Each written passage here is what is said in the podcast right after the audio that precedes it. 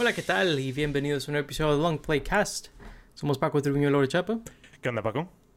Y pues bueno, en este episodio vamos a estar hablando de la película de Bardo de Alejandro Iñárritu o Alejandro González Iñárritu. Digo, es uno de los directores más famosos del mundo, ¿no? Ahorita.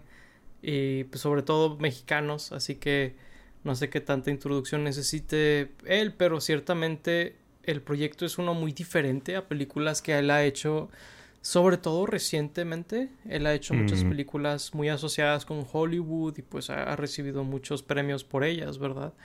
Y pues esta volvió como a una película mexicana, un poquito similar a Alfonso Cuarón, diría, en ese sentido, como que eh, están como volviendo a hacer películas con temática mexicana, lo cual es interesante. Sobre todo eh, similar a, a, Roma, de hecho, eh, de, de, Cuarón. Esta película es pseudo biográfica, pseudo autobiográfica. Es muy interesante, la verdad, ya viendo la película porque creo que vale la pena hablar un poquito del, del build-up, ¿no? Esta película... Yo también lo creo.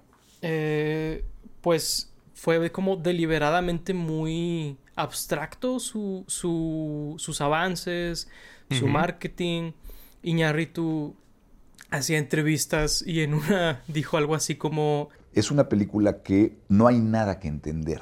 Lo cual fue muy interesante entrar con esa frase en mente claro. a la película.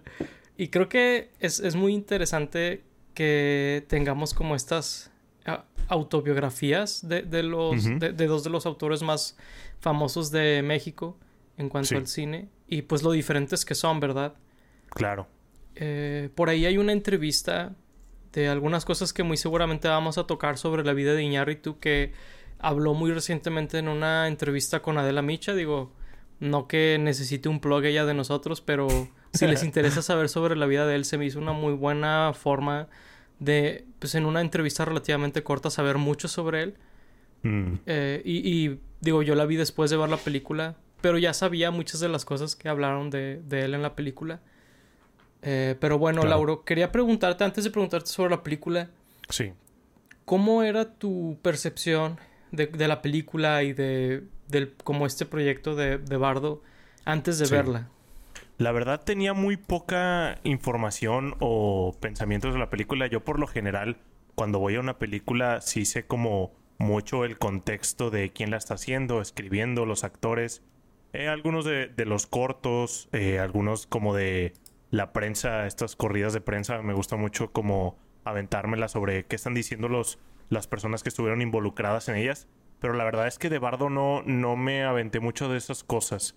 De hecho, yo no supe que existía hasta que sacaron el trailer de Netflix hace unos cuantos meses, si no me equivoco. Entonces para mí fue como que, ah, wow, ya va a salir una nueva película de Ñarritu y yo ni en cuenta. Eh, realmente para mí sí fue más, más sorpresivo. Y sí sabía mucho de esto que tenía como muchas metáforas y muchas como cosas, digamos, sin sentido, entre comillas. También vi alguna de la crítica. Eh, muy curioso después de ver la película escuchar o leer algunas de las críticas que hay por ahí, en especial de, críticos gringos o hollywoodenses. Eh, es interesante ver como su, su perspectiva de esta película.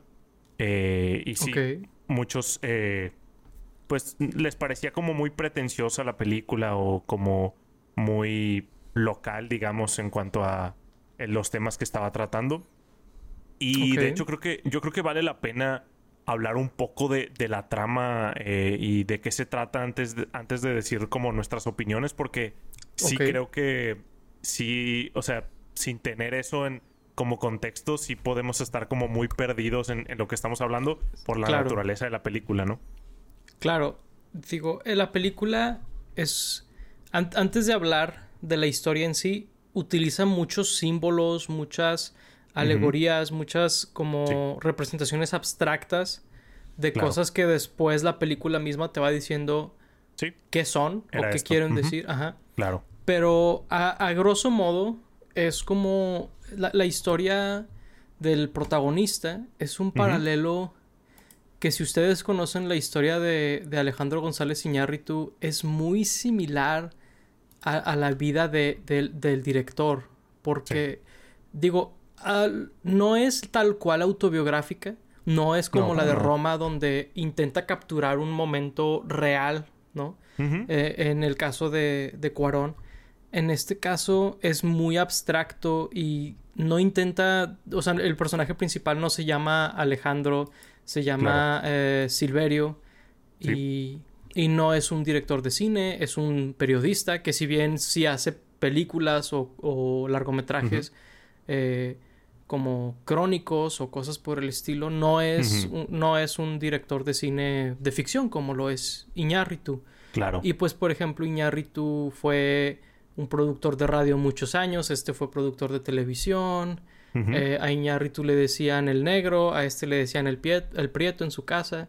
O sea, es, es bastante evidente Sí. la, la comparativa, ¿no? similitudes. Ajá, la Sí, similitud. yo, yo creo que, que más que nada quiso como plasmar los sentimientos y las vivencias, no, no algo tan como, como centrado, como por ejemplo, en- digo, vamos a hacer mucho la similitud con Roma, pero en Roma era mucho de, de la época y que te sintieras en, en esa época y así. Y aquí creo que más que la época o eventos muy en particular, muy en concreto, es más como los sentimientos de, de dejar tu casa o de no pertenecer a un lugar, de las relaciones con tu familia, de cosas por el estilo, Sí. que, que Iñárritu intentó plasmar aquí eh, similar a su vida, más que eventos eh, en concreto que le hayan pasado exactamente así. Sí, pues de hecho es muy abstracto y pues muchas cosas no le pasaron, digo, Claro. eh, hay muchas cosas que no le podrían pasar a nadie, ¿no? Por así decirlo. sí, sí. Eh, pe- pero sí es muy, muy claro que utiliza su propia vida para, para comunicar de manera muy transparente las cosas que él ha vivido y sentido, ¿no? Claro. A, a lo largo de su carrera, digo, habla mucho de el balance de trabajo y familia, eh, los fracasos y los éxitos, y, y es, y es interesante. eh, digo, yo hablo mucho de esto con mis amigos, como en mi vida personal, pues eh, Lauro, pues es siendo mi mejor amigo, pues hablo mucho con él del síndrome del impostor y cosas así, ¿no? Y cada Claro. vez que escucho a un artista del tamaño de Iñárritu hablar de que Sí. tiene el síndrome del impostor, es como, ah, ok, esto, esto no se va, ¿sabes? Es, Claro. es como, Y me va a seguir el resto de mi vida. toda la vida. Y que te hable de cosas que tú has sentido como artista o ni siquiera creo que tenga que ser relacionado con el arte. Creo que cualquier profesionista, adulto o lo que sea, como que lo sienta alguien a un nivel así tan grande y que tú Sí. también lo sientas a nivel tan chico como cosas que hablaba de que del éxito, que nunca le gusta el sentimiento del éxito y cómo, cómo siempre lo está persiguiendo y luego cuando lo obtiene no, no se siente bien y se deprime como que, que alguien tan grande o tan exitoso, tan venerado, digamos, esté como hablando de eso en, en una obra, es como súper interesante pensar que, de que, no sé, o sea, tú te comparas con alguien así y dices, pues si yo fuera así tal vez no lo sentiría, pero claro que todos pueden llegar a sentir eso, ¿no? Claro. Sí, es, es, es muy interesante escuchar a, a alguien tan exitoso y tan. y tan respetado en, el, en, en su ámbito como, como Iñárritu. Claro. Pues pla- plasmar estas ideas que si bien a lo mejor él no, no se ha sentado en un podcast a, a expresar estos sentimientos, ¿no? Por así decirlo. Lo invitamos. Lo, lo hace, ah, sí, ¿verdad? Pero lo hace a través de, de su arte, ¿no? Que a Claro. al final es un artista expresando estas cosas a través de, de su medio. Y se me hace muy interesante que, que lo haga así. Sí. Y fíjate que algo que yo no sabía de él y al parecer no era sabido, eh, al, al inicio de la película sale que él pierde un hijo. Pierden un hijo su esposa y él. Sí. Y, y al parecer es algo que medio reveló en la película porque Oh. le hacen la pregunta en esa entrevista que menciono y, y él dice, sí, sí me pasó. O sea, sí es algo que, Wow. que me sucedió y es como, wow, o sea, eh, reveló algo muy personal y muy trágico, la verdad, en, Sí. en, en- en la plataforma más grande que tiene, ¿no? Y, y es algo muy interesante de los artistas al final del día, cómo expresan algo tan personal a, a tanta gente, ¿no? Claro. Sí, y algo que también lo hace más personal, tal vez en el aspecto técnico, es que él editó esta película, lo cual no es muy común Es muy en- de, de- de otros directores, a menos que sea ya en el Director's Cut o algo así. Precisamente por eso hacen énfasis en eso, porque no es común que eso pase. Y hasta compositor, digo, por ahí enlistan a otro compositor eh, que no lo conozco, pero también lo ponen a, a Iñárritu como, Sí. como compositor. Entonces, realmente podemos ver que es una obra, obra súper personal, que él estuvo Sí. metido en, en todos los procesos de, de hacer esta película, ¿no? Sí, no queda la menor duda que, que fue el caso porque sí es muy inusual que, que un mismo artista esté de- desde la escri- desde escribirla, dirigirla, editarla, producirla, ¿verdad? Digo, es uno de los productores Claro. de la película también. Sí. Es, es muy interesante, la verdad. Sí, sí me llama mucho la atención.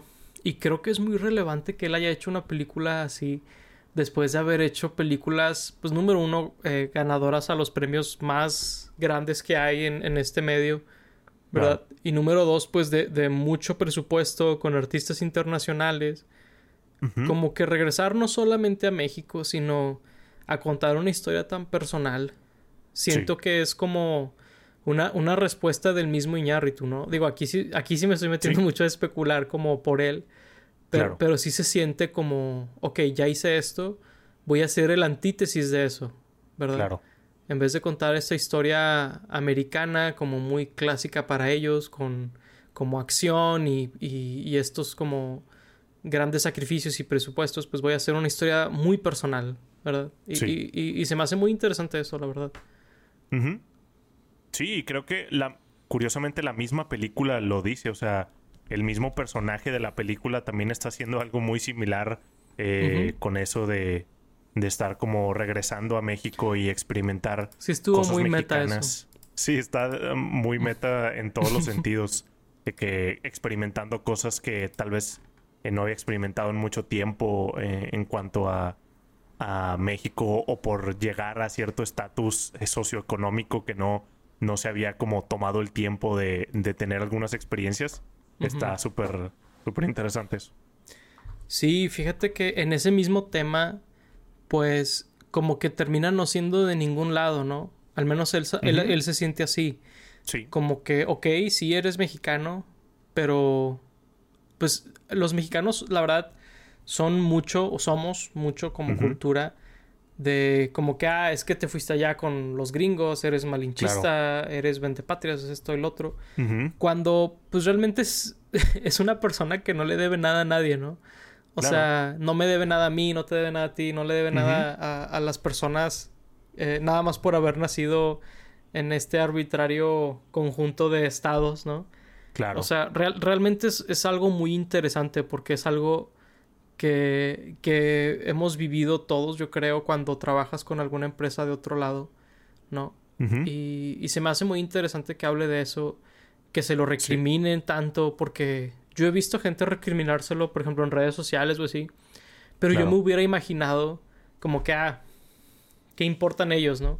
Pero pues no, al parecer para él estas cosas, pues claro que importan y, y, y, y sí, y sí, y sí, pues es, es alguien con sentimientos al final, ¿no? Claro que le puede y todo eso. Claro, sí, vemos como no, no se siente identificado en algún lado. O sea, para los mexicanos él ya está muy agringado, pero para los gringos es, es muy mexicano, o sea, no, no lo aceptan tampoco allá.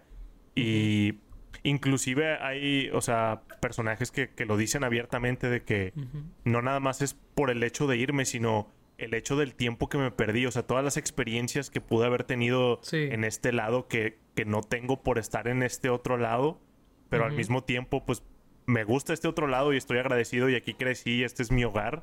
O sea, es algo, sí es algo, debe ser algo muy como específico a gente que, que ha vivido esas cosas de, de migración y, y cosas por el estilo, pero para mí es extrañamente nostálgica toda la película, o sea, Sí. a, pesar de que no me han pasado ninguna de las cosas que pasaron en, en la película, me sentí como muy identificado. Es como Roma, Sí. o sea, a pesar de no haber vivido en, en esa época, me sentía como nostálgico por esa época. Y Claro. lo mismo aquí, me sentí como nostálgica por las vivencias que, que estaba viendo. Digo, eh, ayuda mucho como las interacciones de, de la familia que, que tienen por ahí, eh, cómo son algunos personajes como para sentirme parte de, porque la película es como muy mexicana en ese sentido. Entonces eso como pues me ayuda como a meterme en, en la historia y todo esto. Pero es muy buena como haciendo que te pongas en los zapatos de, de los personajes. Sí, definitivamente. Digo, hay una escena donde él, es- este, eh, Siberio está fumando y.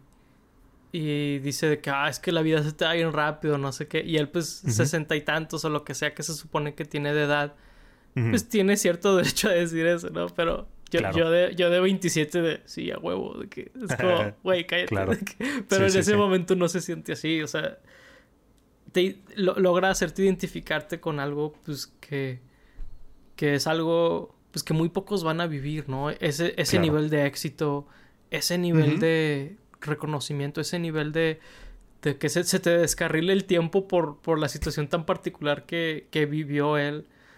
Y al mismo tiempo que te ponga en sus zapatos tan fácil. Es, es Sí. muy interesante, la verdad. Sí. Y pues digo, por todo esto a mí me encantó la película. Eh, se fue rápidamente a mi top de, de películas del año. Igual. Realmente estuve como pegado durante toda la película.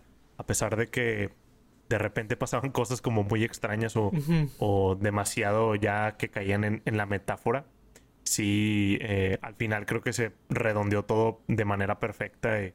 Hubo muchísimas partes donde estuve llorando y la disfruté bastante. Creo que eh, podría ser mi película favorita del año si no fuera más ñoño que mexicano.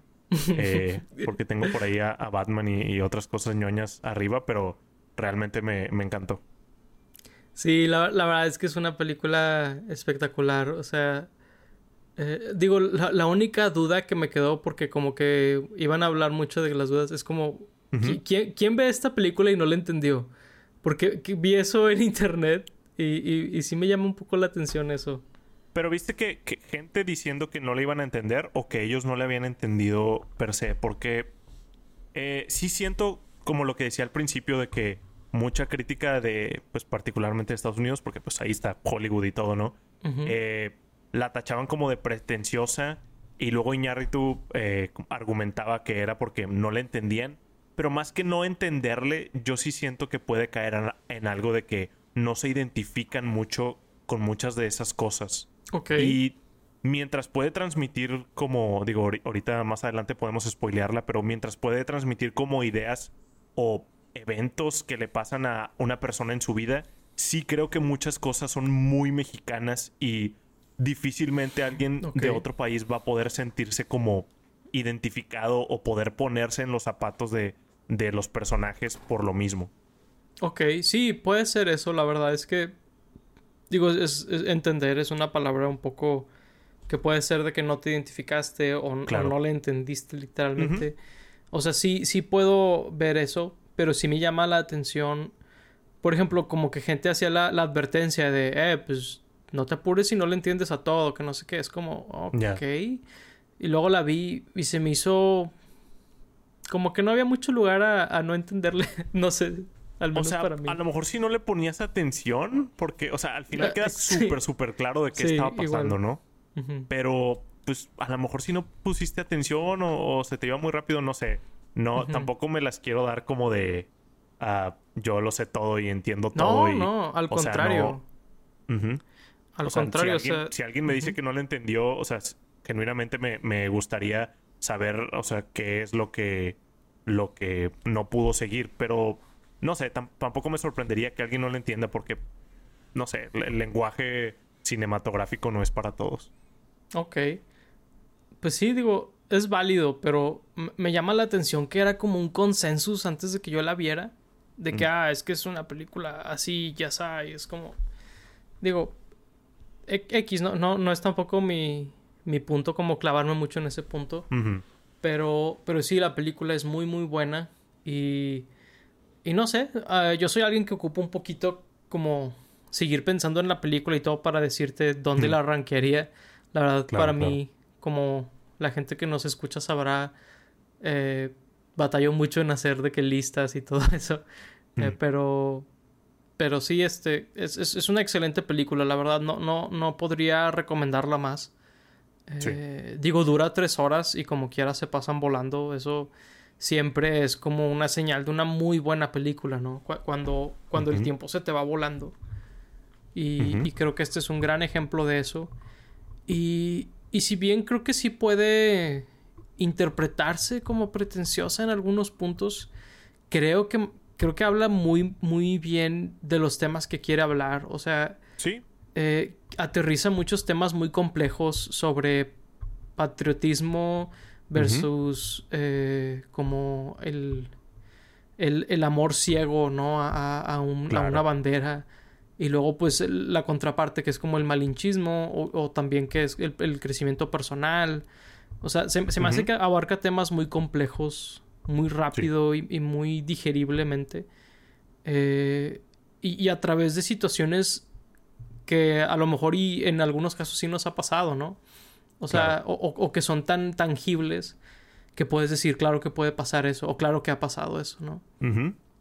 Digo, ya, ya adentrándonos a, a spoilers, seguro. eh, ahorita que hablabas sobre el tema de lo que no fue, que te fuiste del país y que, no, y que no viviste ciertas cosas, pues Sí. es, es una escena con la hija, ¿no? Que la hija muy Sí. puntualmente le- le, dice eso. De que es que veo a mis primos, veo a mis familiares y, y no puedo evitar pensar en, en lo que no fue. Sí. ¿Verdad? En este como dimensión alterna o línea de tiempo alterna donde, algo así, ¿no? donde sí vivió con su familia, sí los visita, sí- Claro. sí, se veían todo el tiempo, ¿no? En vez de visitarse cada X cantidad de meses o X cantidad de años. Ujú, Se me hace muy interesante eso porque cuando, cuando tienes amistades que no viven en el mismo estado, o sea, ni siquiera el mismo país, ¿no? Mismo estado o en otro país. Al otro lado de la ciudad, simplemente. Sí, o sea, que, que, que manejar ahí es una hora, ¿no? Y, y eso ya lo hace imposible hacerlo algo normal, verlo, ¿no? sí. Y, y, y- y claro que sientes eso bien cañón, ¿no? Donde, es- o sea, activamente estás de alguna manera decidiendo no ir con esa persona, no ver a esa persona, por ver a Claro. otras personas, hacer otras cosas, ¿no?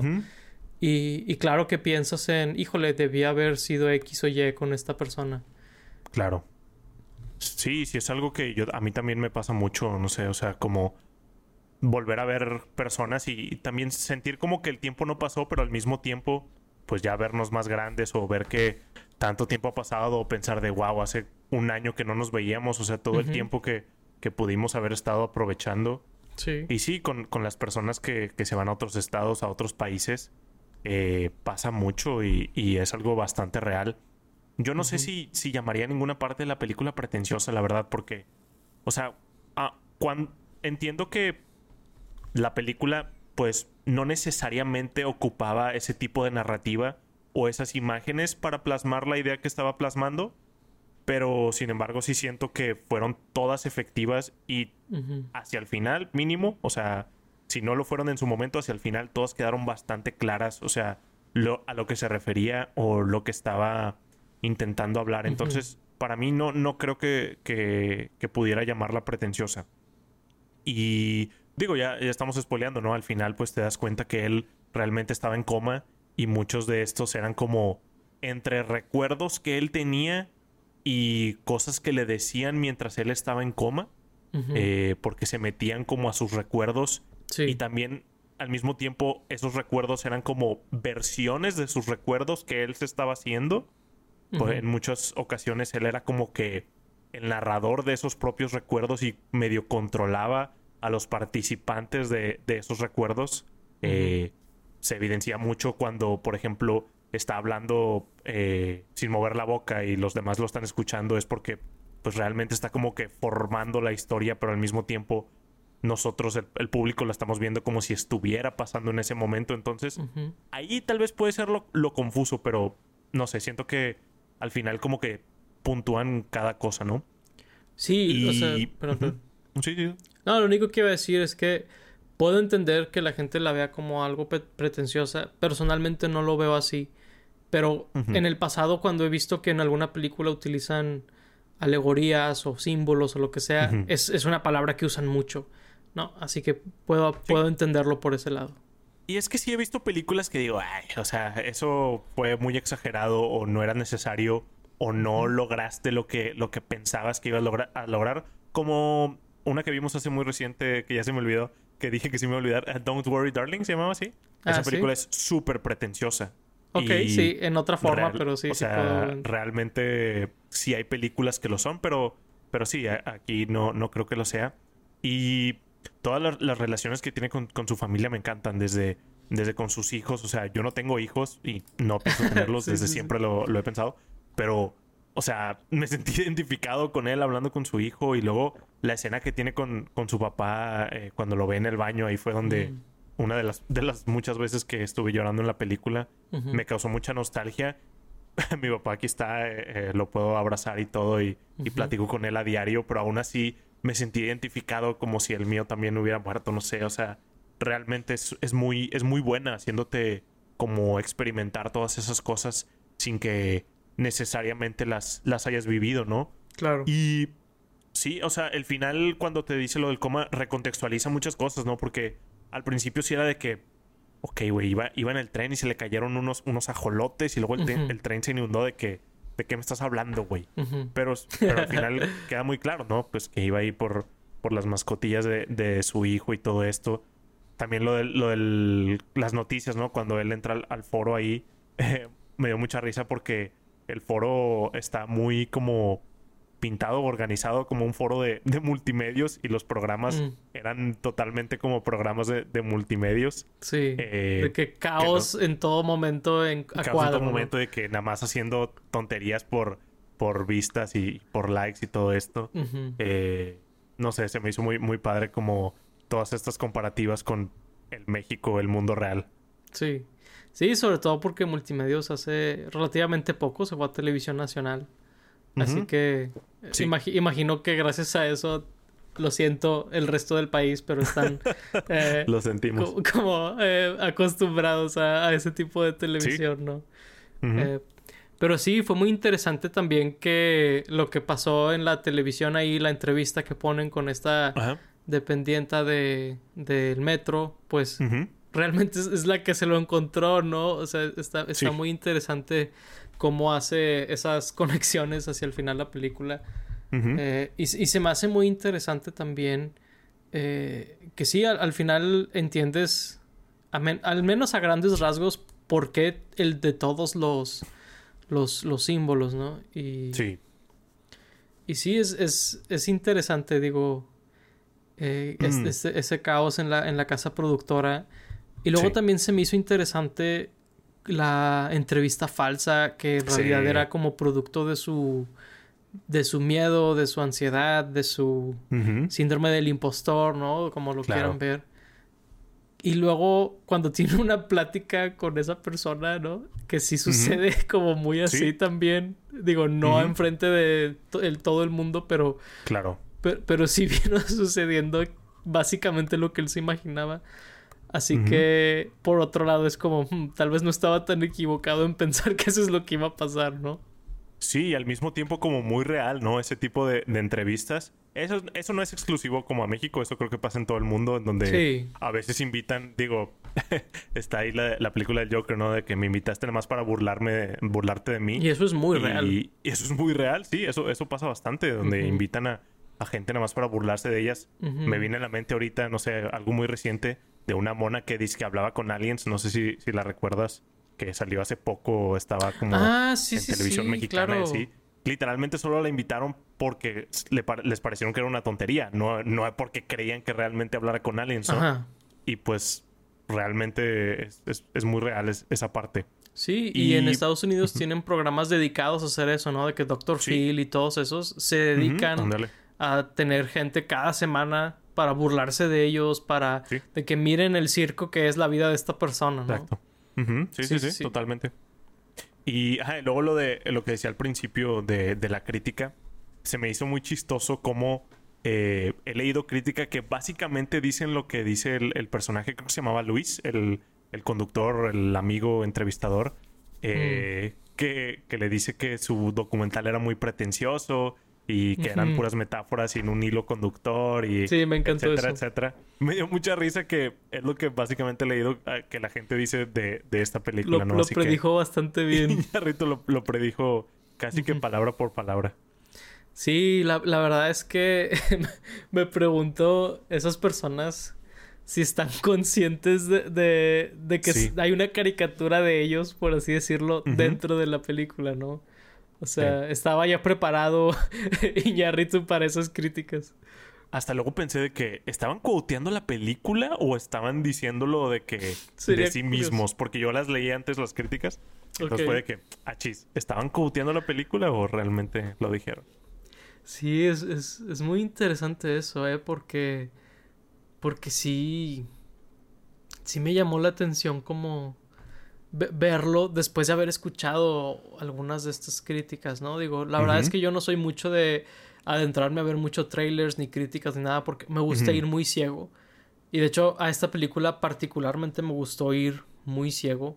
Me gustó no haber sabido que se iba a tratar sobre la vida de Iñárritu, por ejemplo. Me, me- digo, no sé en tu caso si ya lo sabías. Mm, no, bueno, No. creo. Digo, pero, pero fue Sí, una no sé. interesante sorpresa a lo largo de la Sí. película, como que ir, ir atando cabos de, ah, espera, se trata sobre él. De que, Sí, sí, claro. de que wow, qué curioso.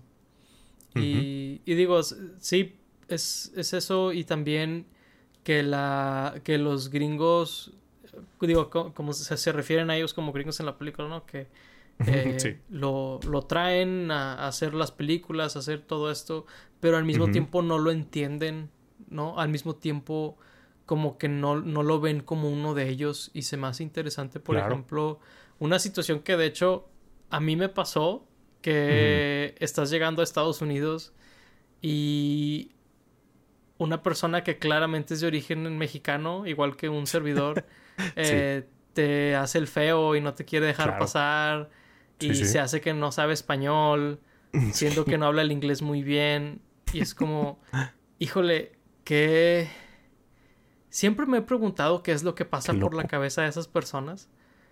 Y ahorita que, que salió esa escena en esta película, me dio más curiosidad saberlo. Porque, porque sí, me llama mucho la atención cuando pasa eso, ¿no? O sea, es, es muy curioso. Muy extraño, sí. Y, y digo, aquí, y aquí pasa y es como, espera, eso nos ha pasado a, a mi familia y a mí. Sí, sí. Sí, claro, está, está muy loco. Y con eso de que pues lo estaban premiando realmente nada más para calmar como el la política de, de México y Estados Unidos, pues eso realmente también pasó con Iñárritu y con Cuarón y con todos Claro. los, a los que han premiado con los Óscares. Eh, pues en esas épocas, digo, en cualquier época la política estaba toda destruida, ¿verdad? Pero Claro. pues realmente muchos no entendían por qué les daban esos premios. O sea, muchos no entendían como que su arte, pero pues ahí los tenían como dándoles estos premios y, y- y tal, ¿no? Entonces, pues otra como similitud con, con la vida de Iñárritu ahí. Sí, sí, la verdad, sí. Y luego también esta compleja relación entre defender al país Mm, cuando lo critican claro. y luego cuando lo sobrevaloran, criticarlo, ¿no? De que, eh, espérate, no es perfecto. Porque si bien yo no soy tan patriota o tan como parece ser este personaje y potencialmente Iñárritu, sí Ujú. me identifico un poco con el de que te- tirarle tierra un poco al país a veces y luego a veces es como, eh, espérate, tampoco es perfecto del otro lado, ¿verdad? Digo, no nos andemos Claro. con cosas. Y, es, es, es una relación compleja, ¿no? Y, y creo que Sí. muchos de los que vivimos en países en vías de desarrollo, eh, este, nos identificaremos con eso, ¿no? Sí, claro, es como de, o sea, pues quiero resaltar todas las cosas buenas de- del país, pero al mismo tiempo quiero resaltar las malas. Y si resalto las malas, no es por malinchista o porque nada más quiera como ver el lado negativo, sino porque pues me importa que, que, Que esto mejore, mejore, ¿no? Y claro. no es como que nada más voy a estar ciego y voy a decir de que sí, qué padre todo y, y todos somos bien chidos, porque pues no, no es el No. caso, ¿no? Entonces es como esta balanza en donde, ok, las cosas chidas muy bien, pero también debo decir las cosas malas, pero ok, no todo es malo, o sea, es, es como de, está muy, muy complicada esa relación muchas veces. Sí, porque estoy seguro que sales de alguna conversación y es como que, wow, este tipo odia a su país, ¿no? Claro. Y luego sales de otra y de que, wow, este tipo adora a su país, ¿no? O sea, Sí, es- sí, sí. Y, y- y es- y- y está Y siendo podrías jugar perfectamente las, las dos partes, ¿no? O sea, si, si alguien te dijera Ajá. de habla puras cosas positivas o habla puras cosas negativas, te aseguro que podrías hacerlo. Sí, sí, pues es, es, es la compleja relación de, de, de vivir en un país tan complejo y tan, Claro. tan, tan complicado como, como México, ¿no? Sí, sí, sí. Digo, pero bueno, digo, eso, eso es algo muy interesante. De hecho, Eh, sabemos por ahí que la mayoría de nuestra audiencia pues, son mexicanos, pero también hay algunos de ustedes que son de Colombia y de Argentina, si no me equivoco. Eh, sí me gustaría saber qué opinan tanto de la relación que tienen sus países con México y con Estados Unidos, ¿no? Porque siento que son relaciones muy curiosas donde hay, hay, una simbiosis, pero también una comparación, ¿no? Claro. Y, y, es, es interesante, la verdad. Sí, sí, sí. Muy recomendable. Véanla ya. Sí, o en muy Netflix, creo que va a salir eventualmente en Netflix en diciembre, creo. Sí, de hecho, digo, eh, pues digo, la última comparación que haremos con Roma, creo, pero también producida por Netflix, igual que la de Roma. Está muy de hecho, interesante creo eso. que. No sé si me estoy recordando mal, pero creo que nunca había visto el logotipo de Netflix en el cine. Digo, yo, yo no vi Roma en el cine cuando salió, entonces. No estuvo sé en el si- cine. Bueno, creo que ¿no? estuvo en Ya, que ya Cinemex. hemos hablado de esto. Estuvo en Cinemex, pero no en Cinépolis, ¿no? Una cosa así. Creo que sí. Y sí, ha pasado tanto tiempo. ha pasado mucho tiempo. Y no recuerdo si yo la vi en el cine, fíjate. Lo que sí recuerdo es haberla visto muchas veces. Sí, Pero igual. bueno, eh, sí, es, es interesante ver a, a Netflix en el cine, la verdad. Sí. Eh, eh, es un poquito como ver a Netflix producir una serie sobre el blockbuster, ¿no? Es, Sí, es- de es hecho. un poquito extraño. Está muy surreal. Está muy como surreal. esta la verdad. película. Como esta película, sí, supongo que es al final del día, ¿no? La- el arte y la vida real eh, se complementan una a la otra. Claro y pues que bueno, sí. con, con esa recomendación y con, con esas, eh, no sé, observaciones, eh, pensamientos, ideas, los dejamos por ahora. Eh, esta fue la, nuestra reseña sobre la película de Bardo, también conocida como una falsa crónica de unas Falsa. cuantas verdades. Y pues bueno, sin más por el Que momento. por cierto, fuimos- en el título, perdón, es que ahorita que dijiste en el título, para mí el título explica toda la película. O sea, desde que empezó la película y vi el título fue como de, ah, creo que sé lo que está pasando más o menos. Y ya, eso es todo. Sí, sí, no básicamente. sí, exactamente. Pero bueno, este, con, con todo eso fuimos Paco Triviño y Laura Chapa. Gracias por escucharnos. ¿Ya vieron esta película? Háganos saber en los comentarios. Hasta la próxima. Bye bye. Bye.